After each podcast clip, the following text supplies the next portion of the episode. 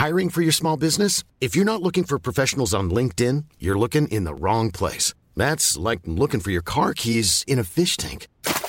LinkedIn helps you hire professionals you can't find anywhere else, even those who aren't actively searching for a new job but might be open to the perfect role. In a given month, over 70% of LinkedIn users don't even visit other leading job sites. So start looking in the right place. With LinkedIn, you can hire professionals like a professional. Post your free job on linkedin.com/people slash people today.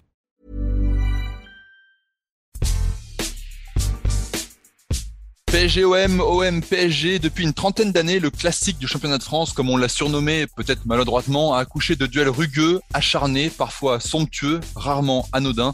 Quel est le plus grand, celui qui nous a procuré le plus d'émotions?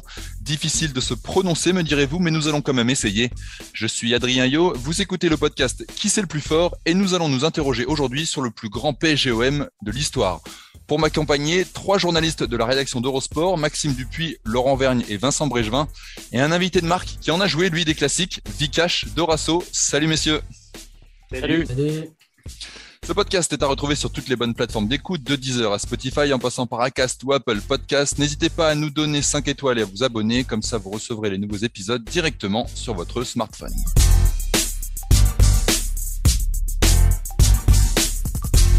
Alors pour commencer, messieurs, quel match avez-vous choisi de défendre? Laurent Le Marseille PSG de mai 1989 au Vélodrome, avec la fameuse frappe de Franck Sauzé à la dernière minute. Maxime 29 mai 1993, la tête de Boli notamment, l'autre tête de Boli. Trois jours après la finale, la victoire de- en Ligue des Champions. Et Vincent? Euh, Alors moi j'ai choisi le match de mars 2003, le jour où Ronaldinho a dansé sur le vélodrome. Vikash, toi, t'en as joué, je disais en introduction euh, des, des, des, des classiques, t'en, t'en as joué combien exactement? J'en ai joué alors deux en championnat et un en Coupe de France et j'en ai raté un, euh, donc celui des Minots. En 2006 Euh, euh, comment il s'appelle? Euh, Guy Lacombe m'avait écarté ce jour-là et j'étais en tribune. Dommage. T'as quand même pu euh, profiter de ce moment? Ouais, qu'est-ce qu'il y a? Bah, il, valait, il valait mieux être en tribune. Ouais, c'est pas plus mal. ouais. Pour être honnête, je voulais pas être sur... parce que tu peux pas, tu peux pas être gagnant sur ce genre de match. Ouais. Ouais. Exactement. C'est vrai. Euh, Une, une finale de, de Coupe de France, on s'en rappelle, j'imagine que on t'en parle souvent. En plus, tu Ouais. peux nous raconter, mais tu as mis, t'as mis un, un sacré but. Ouais, c'était la première fois que les deux équipes s'affrontaient en, finale de Coupe de France. Donc, euh, c'est pour ça que c'est un peu historique. Et puis, parce qu'aussi, je marque euh, euh, un, but. Ce qui est, ce qui est, ce qui est marrant, c'est qu'en fait, je marque le deuxième but, mais à 2-0, pas le but de la victoire. Mais on considère que c'est le but de la victoire. Et que aussi, Bonaventure Calou met un but de folie. Mais c'est le mien qu'on va, qu'on va retenir parce que parce que c'est un peu étrange que je- je tire à ce moment du match et, et que je marque euh, et, et que je donne la victoire à, à, à- à l'OM, au PSG. Et on parlait du match des Minots, si je ne me trompe pas, c'était juste avant, c'était un, un mois, Ouais. un mois et demi avant. Et à peu donc, près, ouais. c'est- c'était quoi le contexte de cette finale par rapport à ce match qu'il y avait eu avant, la saison des deux clubs? Tu peux nous rappeler un peu, euh, tu te souviens à peu près le contexte de, Ouais, de cette nous, c'est une saison difficile, très difficile, puisque en fait, on démarre plutôt assez bien. Et puis, euh, à la trêve, euh, euh, l'entraîneur change. Euh, euh, euh, donc, Laurent Fournier est, viré. Ils prennent Guy Lacombe. Et finalement, ça n'arrange pas les choses. Et on passe d'un truc un peu cool à un truc complètement hyper dur, hyper assez, sévère. Donc, voilà. Et puis, après, avec quelques conflits, des problèmes aussi avec nos supporters, des tensions dans le vestiaire, mais ça, ça arrive assez souvent au PSG. Voilà, on se retrouve quand même en finale avec un beau parcours, je trouve, quand même en battant Lyon, en battant Bordeaux. Euh, mine de rien, voilà, on, a, on se retrouve en finale con- contre Marseille en ayant joué toutes les grosses équipes du championnat. Et donc, c'était un match important. Ils sont, je pense, un peu favoris, un peu plus forts que nous. Ils sont devant, euh, ils ont euh, eu peut-être plus de, de certitude. Euh, voilà. On avait perdu chez eux, on avait perdu 1-0, euh, c- c'était un peu injuste. Le, match là-bas, si vous voulez que je vous le raconte, c'est assez particulier, c'est assez croustillant. Euh, moi, je venais de, de- On venait de se qualifier avec la France euh, pour, la, pour la Coupe du Monde. Donc, euh, moi, en j'avais- 2005, donc ça c'était 2005, le match OM PSG, euh, le match aller. on arrive là-bas et euh, donc le vestiaire n'était pas on ne pouvait pas l'utiliser. Il y avait eu de l'ammoniac dedans, bizarrement. Donc, on s'est retrouvé dans un vestiaire sous, le, sous un des virages. Donc, on ne sait pas trop où on est. Et donc, il y avait beaucoup de passages. on s'est échauffé au tout début dans les couloirs avec les gens qui passaient. Et puis, donc, on a, on a à un moment, il y a Calou qui va au but sur une passe et, Barthez le, découpe. C'est une balle de 1 partout. Donc on a, on a bien joué, hein, je trouve. Hein, C'était difficile l'OM à l'époque hein, d'aller jouer là-bas. L'ambiance était, était très forte. Et euh, voilà, moi c'était la première fois. Ce qui était marrant, c'est qu'après, il y avait Roche Dizem qui était avec nous dans le car.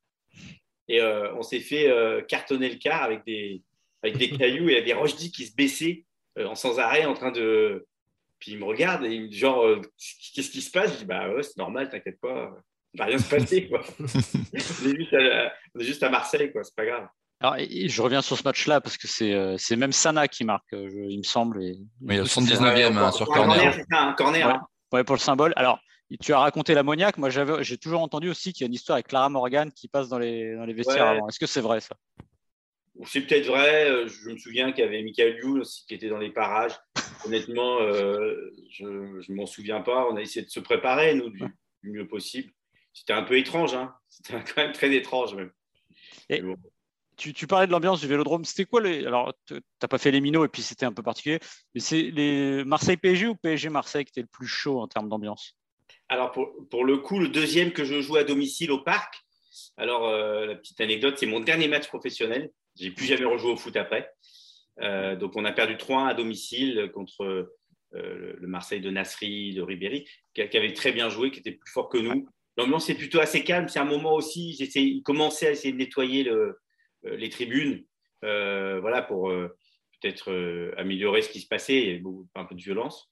Ah, c'était juste après la Coupe du Monde. Ouais, c'est ça, ouais, en septembre. Juste après la Coupe du Monde, voilà, en septembre. Mm. Et, et, c'est vrai qu'à Marseille, je me souviens. Alors, jouer à Marseille, c'est dur. Hein. Euh, jouer au vélodrome, l'ambiance, c'est chaud. Il faut y aller. Hein. C'est hyper hostile, hyper agressif, mais c'est hyper galvanisant en même temps. Hein. C'est super. Mais voilà, un PSG-OM. Alors, moi, je sais pas, j'avais joué un, Inter-Milan, enfin Milan-Inter, j'avais joué aussi un Saint-Etienne-Lyon. Je connaissais un peu les ambiances un peu chaudes n'as pas été surpris du coup par l'accueil que tu as pu recevoir en tant que joueur du PSG euh, euh, du côté de Marseille. Euh, quand tu, et, ce match au, Stade de France, pour y revenir, là pour le coup, il y a énormément de supporters des, deux, des deux clubs. comment toi, tu as, vécu ça? Même, j'imagine, marqué, tu marquais pas énormément, hein, on va pas, on va pas se cacher. Là, ça a été une délivrance. Ça a été, comment tu as vécu ce moment?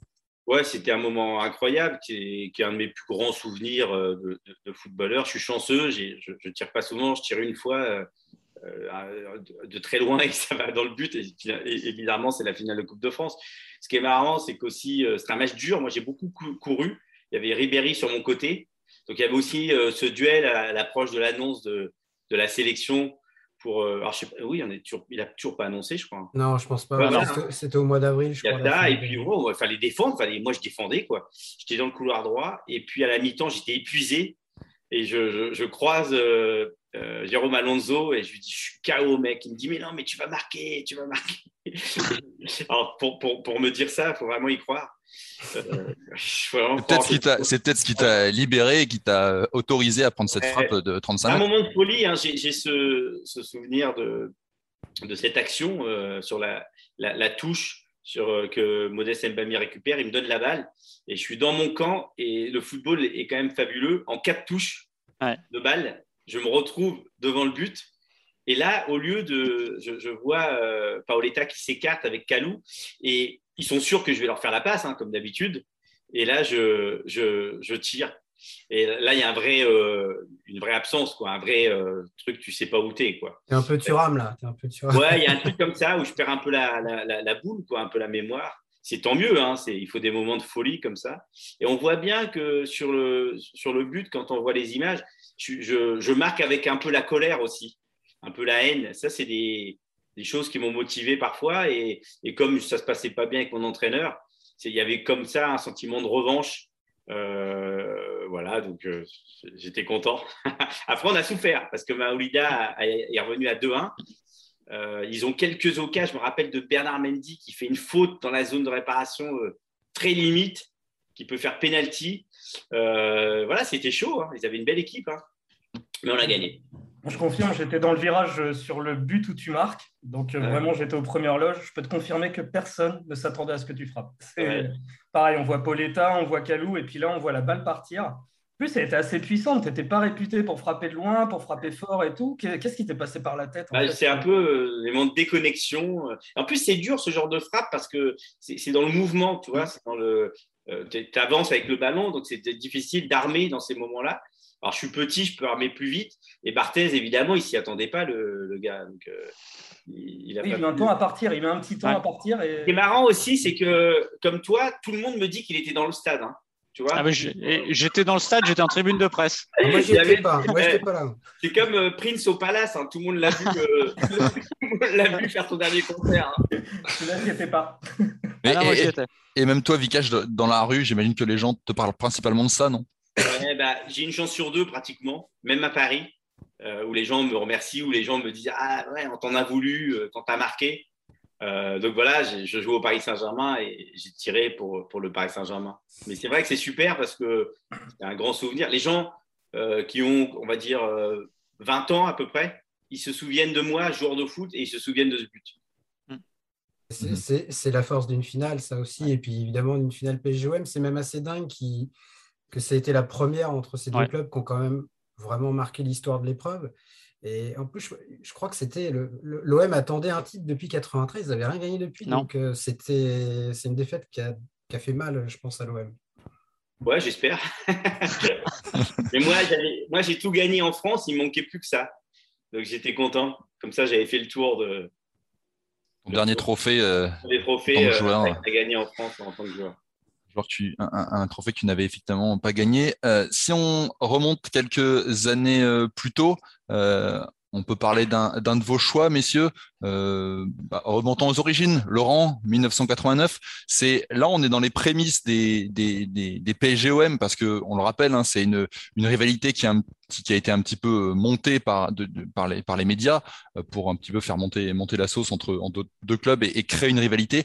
Et 89. Alors il y a, pas encore Canal. Canal n'a pas encore acheté le, PSG, mais ça commence déjà. Il y a Tapi qui à l'OM et voilà, là il y a, quelque chose qui arrive.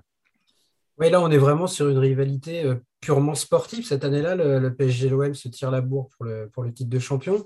Paris, l'année précédente, avait vécu une saison cauchemardesque. qui se sauve un peu in extremis. Ils finissent 15e, je crois. Et pour la petite histoire, en 88, ils vont se sauver le match décisif de leur sauvetage. C'est au Vélodrome. Ils viennent gagner 2-1. Euh, alors que l'OM était vraiment bien meilleur cette année-là. Ils vont en demi-finale de la Coupe des Coupes. Ils étaient ambitieux. Et euh, c'est Suzic qui fait un match monumental. Donc, ils se sauvent. Et euh, la saison suivante, avec Tomislavic euh, sur le banc du PSG, ils vont faire une très très grosse saison, une équipe hyper rigoureuse, hyper organisée. Quelques techniciens, euh, Gabi Calderon, Christian Pérez, mais globalement, c'est d'abord vraiment une équipe qui porte la, la, patte de, de, Divic. Et à la 35e journée, l'OM reçoit le PSG au Vélodrome. C'est encore l'ancien Vélodrome, hein, celui d'avant la Coupe du Monde 98, qui était plus petit, mais qui était peut-être encore plus chaud même à mon avis. Et Paris vient de reprendre le leadership. Ils ont un point d'avance depuis. Ils ont repris la 34e journée. Et il y a donc ce match qui est vraiment. Alors, c'est pas le plus beau. C'est même un match que je vous conseille pas de, le revoir si, si, vous pouvez le trouver. Je crois qu'il est trouvable sur, sur Internet. Il va rien se passer quasiment pendant 88-89 minutes. En revanche, je pense que ce n'est pas encore les deux très très grosses armadas qu'on va connaître derrière. Ce que tu le disais, Adrien, ce n'est pas encore le PSG de Canal, ce n'est pas encore l'immense OM. L'OM va faire sa mue l'été suivant avec l'arrivée d'Amoros, de Carlos Moser, euh, de Tigana, je crois aussi. Donc, ils vont vraiment faire un très très gros recrutement de Francescoli.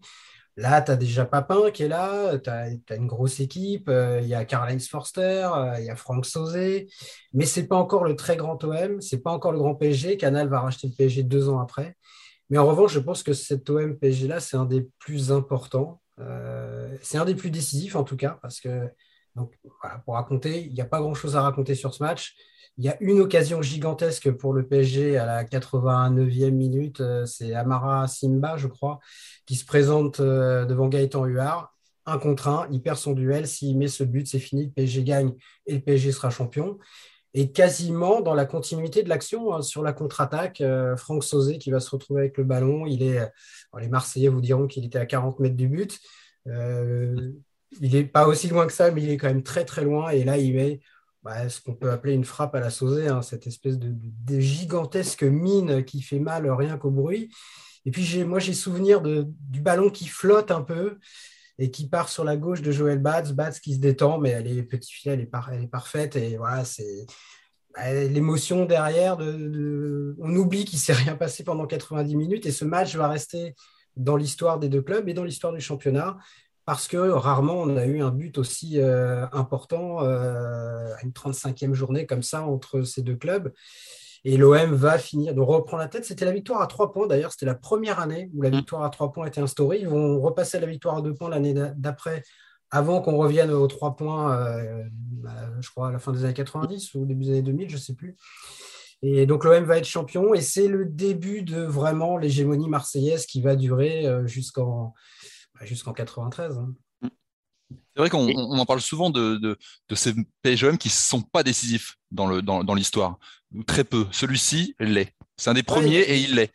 Ouais, c'est même vraiment un des plus décisifs. Je ne suis pas sûr qu'il y ait un match, on va parler de celui de 93 mm. après, mais même s'il est décisif, je pense qu'il y avait moins d'enjeux parce que il aurait fallu quand même une catastrophe pour que l'OM ne soit pas champion en 93 euh, quand ils reçoivent le PSG. Ils avaient vraiment la main. Quoi. Alors que là, ils étaient derrière, il y avait un point d'écart, tout était possible. Donc oui, c'était vraiment un match euh, ultra, ultra important qui est à part, je pense, dans les confrontations entre les deux clubs. Et pour dire quelque chose, la dimension un peu, euh, j'allais dire, dramatique du match, et c'est la petite histoire qui est triste aujourd'hui, mais il y a une spectatrice qui était morte dans les tribunes, qui a fait une crise cardiaque, au moment du but de Sauzé. Tellement, alors évidemment, elle devait sûrement avoir des fragilités, mais en tout cas, pour raconter un peu ce que ça donne, et euh, moi, l'image qui m'a marqué, tu parlais de Bats, c'est de la frappe flottante. C'est qu'on voit que Bats, dès le début, il fait un petit pas à droite, il anticipe un tout petit peu euh, que Sauzé va tirer pour les poteaux. En fait, elle part deuxième poteau, un peu externe.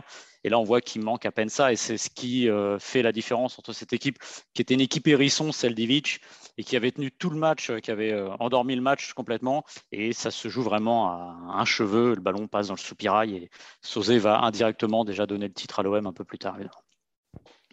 Si on avance un peu dans, dans les années, euh, Maxime, tu voulais parler de, de 93. Je ne sais pas si on fait quand même une petite parenthèse sur 92, parce bah. que 92, pour moi, je me demande si c'est pas là qu'est née la, la vraie rivalité entre les, entre les deux équipes.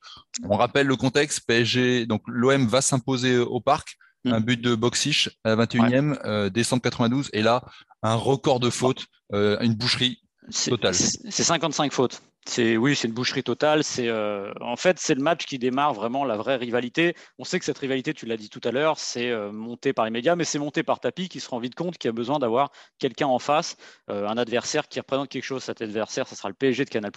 Finalement, ça arrange tout le monde. C'est Canal+, c'est aussi diffuseur du, du, championnat. Et en effet, c'est une boucherie absolue. Pour les plus jeunes, regardez les fautes pendant ce match. C'est complètement dingue. Il n'y a pas un carton rouge à la fin. Il y a 55 fautes. Surtout celle de Limeco. Il y aurait des cartons, je pense. Ah ouais, mais c'est incroyable comme match. Mais alors, moi, j'aime bien le football un peu euh, qui cartonne, mais là, c'est vrai qu'on se dit, on voit des tacles, c'est pas possible. Même les types, comment les types se relèvent euh, pendant tout le match. Et c'est oui, une véritable boucherie. Euh, c'est un but de chic qui donne la victoire à l'OM. Et il n'y a rien dans ce match-là, sinon vraiment de la violence pure et dure pendant 90 minutes. Et ça faisait suite aussi, ça faisait écho au début de semaine ou la fameuse phrase d'Arthur Georges, on va leur marcher dessus. Voilà. Tapi s'est servi de ça, il a découpé, je crois que c'était dans l'équipe ou France, Football, je ne sais plus. Il avait découpé ça, il a mis ça dans les vestiaires, placardé ça, il a dit, voyez, ils vont nous marcher dessus, bah, vous savez ce qu'il vous reste à faire. Et comme les Marseillais n'étaient pas des enfants de cœur derrière, bah, ils ont fait le, reste sur le terrain.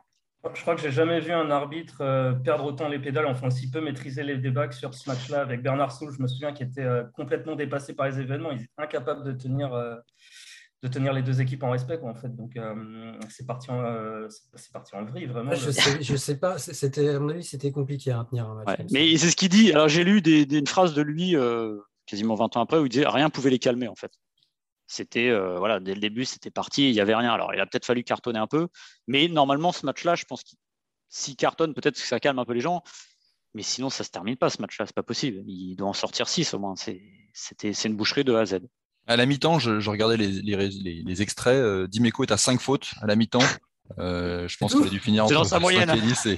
C'est vrai que sur ce match-là, il est particulièrement remonté, euh, Eric Dimeco. Mm. Euh, c'était une boucherie. Et c'était pas, c'était pas juste, excuse-moi, Adrien. Vas-y, Pascal Biles qui, qui, joue ce jour-là. C'est pas ce jour-là où Tapi je crois, non, je crois que c'est celui de 94 où il dit il passe il passe pas. d'accord. Voilà. Je crois que c'est après celui-là, mais en tout cas, euh, ouais, il y, a ça. Son tapis était tout le temps sur le banc aussi. Euh, quand il était pas sur le banc, il avait son Toki Walkie comme en finale de la Ligue des Champions. Donc voilà, c'est lui aussi qui a remonté les troupes et il avait une bah, manière de faire assez musclée. Euh, même sur la, fin, quand, quand, il est. Bah, au parc, il était souvent sur le banc. Hein. Oui, et puis il était dans le vestiaire avant le match. C'est Franz Beckenbauer qui a, confié au moment de sa disparition. Il a réagi dans l'équipe et il racontait les quelques mois qu'il avait vécu comme entraîneur de l'OM après la Coupe du Monde 90 et où il disait que c'était, il avait une forme d'admiration pour Tapi, mais qu'en tant que technicien, c'était impossible à gérer, puisqu'il disait, avant chaque match, il rentrait dans le vestiaire. Avant le mmh. match, il changeait, toute la tactique. c'était complètement dingue. Donc, euh, C'est ce que je ferais si j'étais président de club? Si c'était mon pognon, je t'annonce. tu choisis. Quand, quand, tu es un joueur de, Paris ou de, Marseille, Vikash, est-ce qu'on est imprégné de cette histoire entre les deux clubs? Est-ce qu'on te fait ressentir dans le club que par, par le passé, que c'est des matchs importants ou tu n'as pas besoin de ça? Bon, J'ai pas besoin de ça déjà, mais, mais comme c'est un peu fabriqué, un peu, un peu fake, on va dire, euh, quand on arrive là, c'est difficile de, Alors, il faut un peu de temps. Mhm. Euh, et après, peut-être que. Mais c'est vrai que j'ai. Moi, j'ai eu du, mal à y croire à cette histoire. Mais pour autant, euh, quand, le match arrive, on sent que c'est quand même un match particulier, notamment pour les supporters, et que euh, notre saison n'était pas bonne. Par exemple, de gagner ce, match contre l'OM, bah, c'est évidemment sauver notre saison et donner quelque chose d'extraordinaire aux, supporters. Mais c'est vrai que on arrive 10 ans, 15 ans après, après cette vraie rivalité là qui était, qui était au sommet du, championnat. Nous, quand on joue, Lyon maintenant est devenu la plus grande équipe du championnat. Mhm.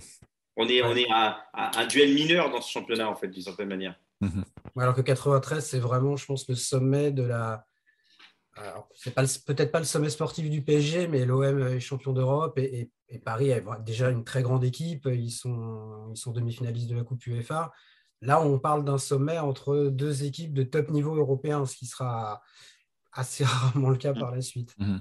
Ouais, en 93, Marseille n'a pas besoin de, battre le PSG pour sauver sa saison parce que le 26 mai, euh, ils ont gagné la, Coupe d'Europe. Et donc, Maxime, le 29 mai 93, Paris se présente au, Vélodrome. Euh, trois jours après ce, succès et l'OM va gagner malgré la, fête continue pendant, pendant trois jours. En gros, pendant trois, heures, pendant trois jours, ils n'ont pas dormi, ils ont fait la fête. 48 heures avant, ils sont sur la pelouse du Vélodrome le soir à faire les, dire les cons avec la Coupe d'Europe, mais c'est la fête absolue évidemment.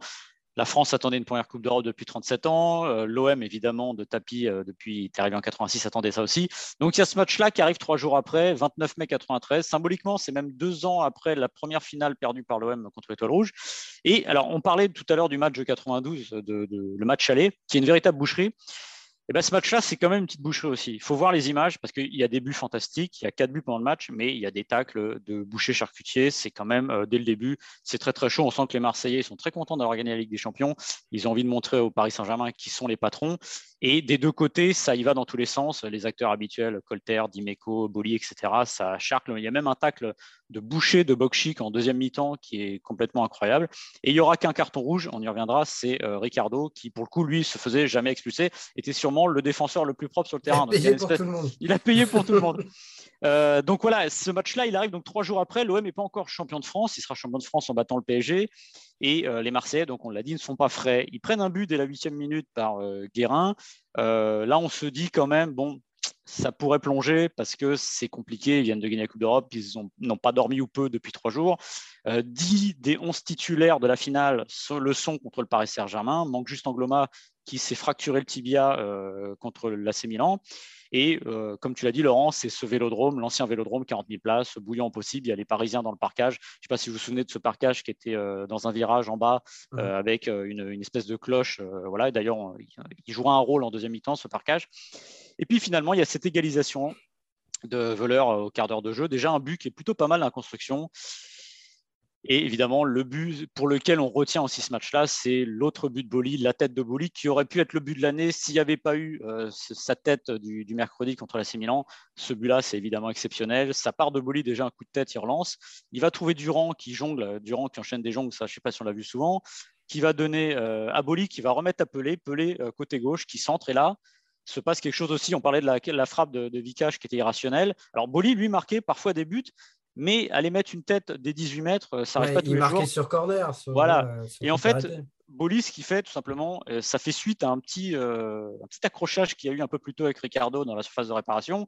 Boli racontera plus tard, en fait, il avait qu'une envie, c'est rentrer dans l'art de Ricardo. C'est pour ça, l'autre met le pied, lui, il va mettre la tête et il y va d'une puissance absolue il va mettre la tête, sous la barre mm. de, pardon, de Bernard Lama, qui était évidemment pas premier venu. Euh, le but est exceptionnel. Euh, suivent les larmes de Boli. Mm. Voilà, on sent que tout explose à ce moment-là parce que, évidemment, la charge émotionnelle. Je pense que ce Marseille PSG là, au niveau de la charge symbolique émotionnelle, est sans, sans commune mesure parce que déjà un club mm-hmm. français qui gagne des champions et le héros qui va marquer. Euh, le but de la victoire et qui est symboliquement le but décisif parce que c'est le but du 2-1. Alors en deuxième mi-temps, il y aura un but de boxing. C'est vrai que ce, attends, juste avant que tu finisses pour ce, but et, même j'aurais écouté les, sur, euh, sur internet les, le résumé du match ou même dans, les conditions du direct, euh, toute la construction est belle et ah le commentateur dit les Brésiliens sont en blanc. Je trouvais ça fantastique. c'est fantastique. C'est fantastique. Tu as ce côté, voilà, et comme tu as décrit magnifiquement bien cette, cette conclusion et cette tête. Bon, voilà. Et tu vois Boli qui vient courir après le, après, après le banc. Enfin, fantastique. Et puis il y aura, là, je termine sur le deuxième mi-temps qui est plus anecdotique. Il y a un troisième but qui est pas mal de Bokchik, mais euh, il est plus anecdotique, mais ça commence à sentir un peu, j'allais dire le pâté, parce que euh, le parcage parisien commence à balancer des fumigènes euh, sur la pelouse du Vélodrome. Je crois qu'il y a même un projo qui pète aussi. C'est une, dire, c'est une spécialité au Vélodrome, c'est le projo qui pète. Et puis voilà, ça se termine un peu. Il y a le carton rouge de Ricardo. Bon, la deuxième mi-temps est plus anecdotique, mais encore une fois, rien que pour le but et le symbole, parce que c'est encore une fois en plus c'est Pelé qui centre pour Boli euh, trois jours après la finale de la Ligue des Champions. Donc voilà, au niveau de la charge émotionnelle, c'est difficile, je pense, de faire, euh, de faire plus fort. Et puis l'OM qui est évidemment champion de France après ça, mais le titre sera retiré à cause de OM. Dans, tous les OM que vous, que vous citez, et moins le, moins le mien, il y avait quand même cette rivalité euh, des supporters aussi. Le stade qui est en fête, avec des tifos, avec, avec des fumigènes, avec plein de choses comme ça, puis des supporters qui se déplaçaient aussi. Parce qu'aujourd'hui, c'est compliqué de les faire se. Enfin, donc il y a tout ça qui n'existe plus. Hein. Et puis se mettre des coups sur un terrain de foot, je trouve ça formidable, moi. Et je pense qu'à, l'époque, il n'y avait pas plus de blessés. Hein. Euh, il n'y avait pas plus de. Je veux dire, a priori, euh, on prenait des, coups, on est protégé. On est... Moi, j'en ai pris plein, plein, plein, et tout va bien. Et mes potes aussi. Mais c'est un autre football, quoi, aujourd'hui. C'est peut-être. Vas-y, vas-y, Ouais, deux, petites choses. Euh, d'abord, sur le côté des supporters, moi, j'ai souvenir, j'étais au lycée à cette époque-là. Et on parlait de la rivalité, euh, PSG qui est racheté par Canal en 91. Et il y a une chose qui avait vraiment changé entre 91 et 93 et qui était très révélatrice, c'est que moi, je me rappelle le moment de la finale de Paris. J'avais pas mal de potes qui étaient supporters du PSG. Il y en, a qui, commençaient déjà à détester l'OM, mais la plupart à Paris, la finale contre l'Étoile Rouge, ils étaient, euh, je dirais pas qu'ils étaient à fond derrière l'OM, mais en mm. tout cas, ils n'étaient pas à fond contre l'OM en, en, souhaitant que l'Étoile Rouge soit championne d'Europe. Deux ans après, ça avait vraiment changé. Et moi, tous mes potes qui étaient supporters du PSG, ils étaient vraiment à fond pour l'AC Milan en finale à Munich parce qu'ils ne voulaient absolument pas euh, que Marseille soit, soit champion d'Europe. En deux ans, la bascule, elle s'était faite. Et après, sur le match, euh, ce que tu disais, Maxime, l'ouverture du score de, Guérin, c'est Bernard Tapie. Je n'étais pas toujours d'accord avec ce qu'a dit Bernard Tapie, mais là, je pense qu'il avait vraiment complètement raison. Il dit s'il ne marque pas les Parisiens en début de match, il dit ça fait 0-0 parce que nous, on est complètement cuits. Euh, les mecs, ils y sont pas. Et en fait, c'est ce but qui va les sortir un peu de leur léthargie et qui va derrière, c'est euh, une forme de relâchement. Ils sont crevés, mais en fait, tu réfléchis plus. Et, je pense que Tapi a raison. Ce, ce, match qui est vraiment resté dans les, dans les annales de la rivalité entre l'OM et le PSG, peut-être qu'il serait beaucoup plus anecdotique si Vincent Guérin n'avait pas marqué et qu'il a un peu réveillé la bête quoi, avec ce but. D'accord avec toi, Laurent. Si on se projette quelques années plus tard, on va faire un bond de, de 10 ans pour, euh, euh, défendre ton, choix, euh, Vincent. 2003, c'est encore un match au Vélodrome. Décidément, les matchs marquants entre l'OM et le PSG sont souvent, au, souvent lieu au Vélodrome. Celui-ci, c'est une victoire du PSG, pour le coup, net et sans bavure, 3-0, avec un dénommé Ronaldinho qui va faire un show mémorable. Oui, c'est ça. Euh, Laurent parlait tout à l'heure de la victoire de, du PSG à Marseille en, 88. Bah, c'est tout simplement la dernière victoire euh, du PSG au Vélodrome avant ce match-là. Donc, elle est en mars 2003. Alors, pour replanter un petit peu le contexte, euh, il n'y a pas un énorme enjeu sportif. pour Paris, évidemment, mais il y en a un énorme pour l'OM qui est deuxième au classement et qui, qui est dans la course au titre, vraiment. Donc, donc le, il commence une grosse ambiance, évidemment, grosses, attentes au Vélodrome. Euh, parce qu'il y a cette deuxième place à défendre, parce qu'il y, y, a une première place à aller chercher, parce que c'est le PSG, parce qu'il y a eu le match aller où Luis Fernandez s'est permis de danser, Paris a gagné 3-0, donc il y a une revanche à prendre. Ronaldinho avait déjà été brillant, et il se trouve que euh, c'est pas une, la saison post-mondiale de Ronaldinho. Il y a quelques faits marquants. avec deux, ou trois semaines plus tôt, il a un but de folie contre Guingamp. Mais globalement, ça se passe pas très très bien. Quoi. Sorti de ce match aller où il a bien brillé, euh, on parle plutôt de ses embrouilles avec Luis Fernandez, du fait qu'il est souvent sur le banc, etc. Mais bon, c'est un homme de grand match et puis il va le, montrer ce soir-là. Alors, sa première mi-temps est pas dingue. Enfin, il met quand même, je crois, deux galettes à Ogbèche euh, qui, qui, qui de face à face face à Rougneux. Donc, euh, bon, mais sinon, sinon c'est surtout en deuxième, en deuxième période qu'on va, qu'on va voir le show. Euh, déjà, il y a le premier but. Donc, sur une, sur une, Paris mène déjà 1-0. Hein. Le Roi, Jérôme Leroy a ouvert le score en première période. Et sur ce deuxième but, donc, il y a une transversale de, Franck Leboeuf qui est interceptée par Ronaldinho. Alors là, déjà, il y a le talent, c'est-à-dire qu'il remonte à une vitesse folle, vraiment la conduite de balle exceptionnelle jusqu'au but de, jusqu'au de Rougneux, avec euh, précision, dosage dans, dans, dans, sa façon dont il pousse le ballon. Et l'avant-dernière touche, qui est assez exceptionnelle parce qu'il la pousse juste assez pour éviter le retour de Leboeuf, mais en même temps pour arriver juste avant Rougneux. Et là, ballon piqué. Euh, au fond des filets. Donc, euh, donc, euh, donc le but du break est déjà, déjà magnifique. Mais évidemment, il y, a, il, y a, ce troisième but juste derrière qui, fait pour moi que ce, Marseille PSG-là est mémorable parce que le but est, c'est une, une contre-attaque. Il est lancé sur le côté droit. Il résiste une première fois à Mdani. Il arrive dans la surface. Il crochette Rougneux. Et là, c'est la magie. C'est-à-dire que Mdani revient pour contrer le tir, sauf que tout le monde attend le tir, mais Ronaldinho ne frappe pas. Il fait une feinte. Le Mdani est complètement dans le vent et là, il y a tout le relâchement, toute la décontraction. Il pousse la balle vers le deuxième poteau. Je pense qu'elle rentre. Pas sûr. Peut-être qu'elle prend le poteau. En tous les cas, c'est Jérôme Leroy qui la pousse au fond. Mais il y a le geste de, ces gestes de Ronaldinho qu'on retient. Et là, ce qui se passe, c'est ça qui, est très marquant. C'est qu'il y a une forme d'admiration dans le vélodrome. Pour la première fois, il y a un joueur du PSG qui, euh, il y a même quelques, il y a pendant quelques minutes, il y a des applaudissements. Il y a, Ronaldinho, en fait, euh, a le vélodrome à ses pieds pendant, pendant quelques instants. C'est une impression unique. Aucun joueur de Paris, évidemment, n'a été, euh, n'a reçu tel hommage, entre guillemets, du, du vélodrome dans l'histoire. Hein. C'est vraiment une première.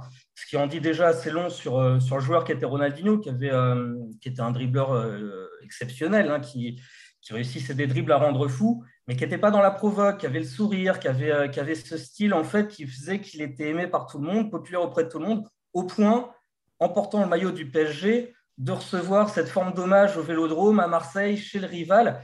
Et, en fait, c'est le symbole de, de, hum, quand la rivalité, même la haine qu'il pouvait y avoir entre les deux équipes, on parlait de 92 tout à l'heure, c'était le début d'une haine, hein, vraiment, s'efface en fait devant le talent, devant la classe d'un joueur, la classe du, génie qui était, euh, qui était Ronaldinho. Et pour, euh, pour, en, en reparler, ce qui est, c'est, Ronaldinho avec euh, le FC Barcelone a aussi été applaudi par le stade Santiago Bernabéu après une véritable démonstration avec le Barça. Donc, donc ça paraîtra jamais sur son palmarès, mais il a quand même reçu quelques applaudissements du Vélodrome et ceux du Santiago Bernabéu en portant le maillot du Rivaloni. Quoi. Donc c'est voilà, moi, c'est ça qui m'a marqué. C'est vraiment le talent individuel qui efface, entre guillemets, une rivalité euh, le temps, le temps, le temps d'un coup de génie. Tu n'as pas été euh, applaudi, toi, Vikash, par les supporters de, Saint-Etienne ou de l'Inter?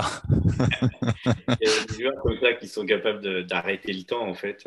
Il y a Ronaldo qui l'a fait à la Juve avec ce, ce retour acrobatique, et puis il y en a d'autres qui l'ont fait dans, l'histoire. Ça doit être des moments assez, assez, assez magiques, quoi. C'est fou. Hein d'être applaudi euh, chez le rival. Et si je ne me trompe pas, ce match-là, à la fin, quand Marseille est mené, que les supporters comprennent qu'ils ne vont plus revenir, euh, il y, a un des deux virages qui se retourne complètement, met la sono à fond. Et en fait, ils écoutent la musique. Et je me souviens qu'ils mettaient, je crois qu'il y a la musique d'Arnold et Willy notamment. Et je pense que c'est comme ça. Ça donne une, image de fin de match complètement improbable parce que bah, les supporters ont compris qu'ils vont le perdre pour la première fois depuis 15 ans. Ils écoutent de la musique pendant que ça continue sur le terrain. Ouais, puis c'est l'ascenseur. Ils s'y attendaient pas du tout parce que, parce que, comme je disais, Paris était en difficulté. Enfin, le résultat est totalement improbable en fait sur ce match-là clairement que la, série de, victoires du vélo de, d'invincibilité de, Marseille au Vélodrome face au PSG prenne fin sur ce match-là.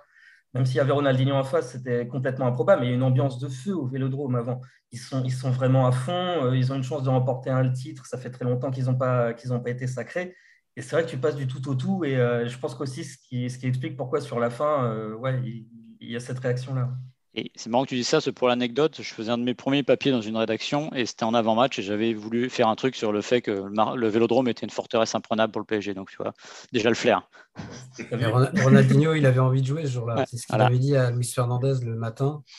Euh, je crois que c'est, je, crois que c'est, je crois que c'est Fernandez d'ailleurs qui l'a mm. raconté ça. Euh, où ils sont le dimanche matin, je ne sais plus s'ils avaient fait téléfoot ou quoi, mais ils se baladent sur la plage tous les deux et Ronaldinho qui lui dit. Euh, aujourd'hui, je, me sens bien, j'ai envie de jouer, je vais te faire gagner euh, le soir. Et, c'est ce que tu dis, euh, Vincent. Euh, c'est vrai que finalement, c'est Jérôme Leroy qui fait un doublé ce jour-là, mais presque tout le monde l'a oublié.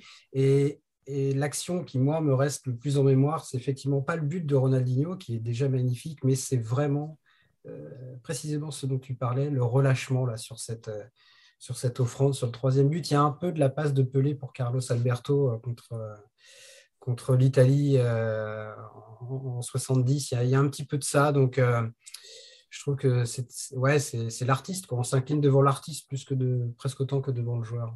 Euh, pour boucler la boucle, on a une course relâchée de Ronaldinho vers le but. On a eu ta course relâchée vers le but aussi sur ta frappe. C'est un peu la même chose.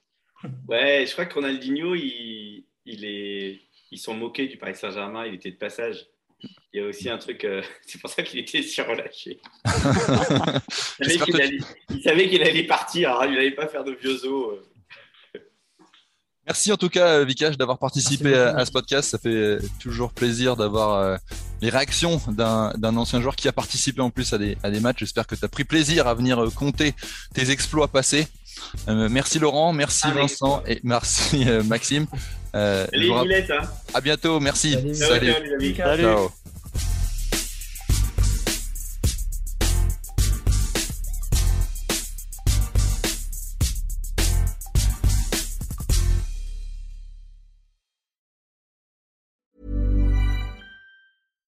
When you make decisions for your company, you look for the no-brainers. And if you have a lot of mailing to do, stamps.com is the ultimate no-brainer. It streamlines your processes to make your business more efficient, which makes you less busy. Mail checks, invoices, legal documents, and everything you need to keep your business running with stamps.com.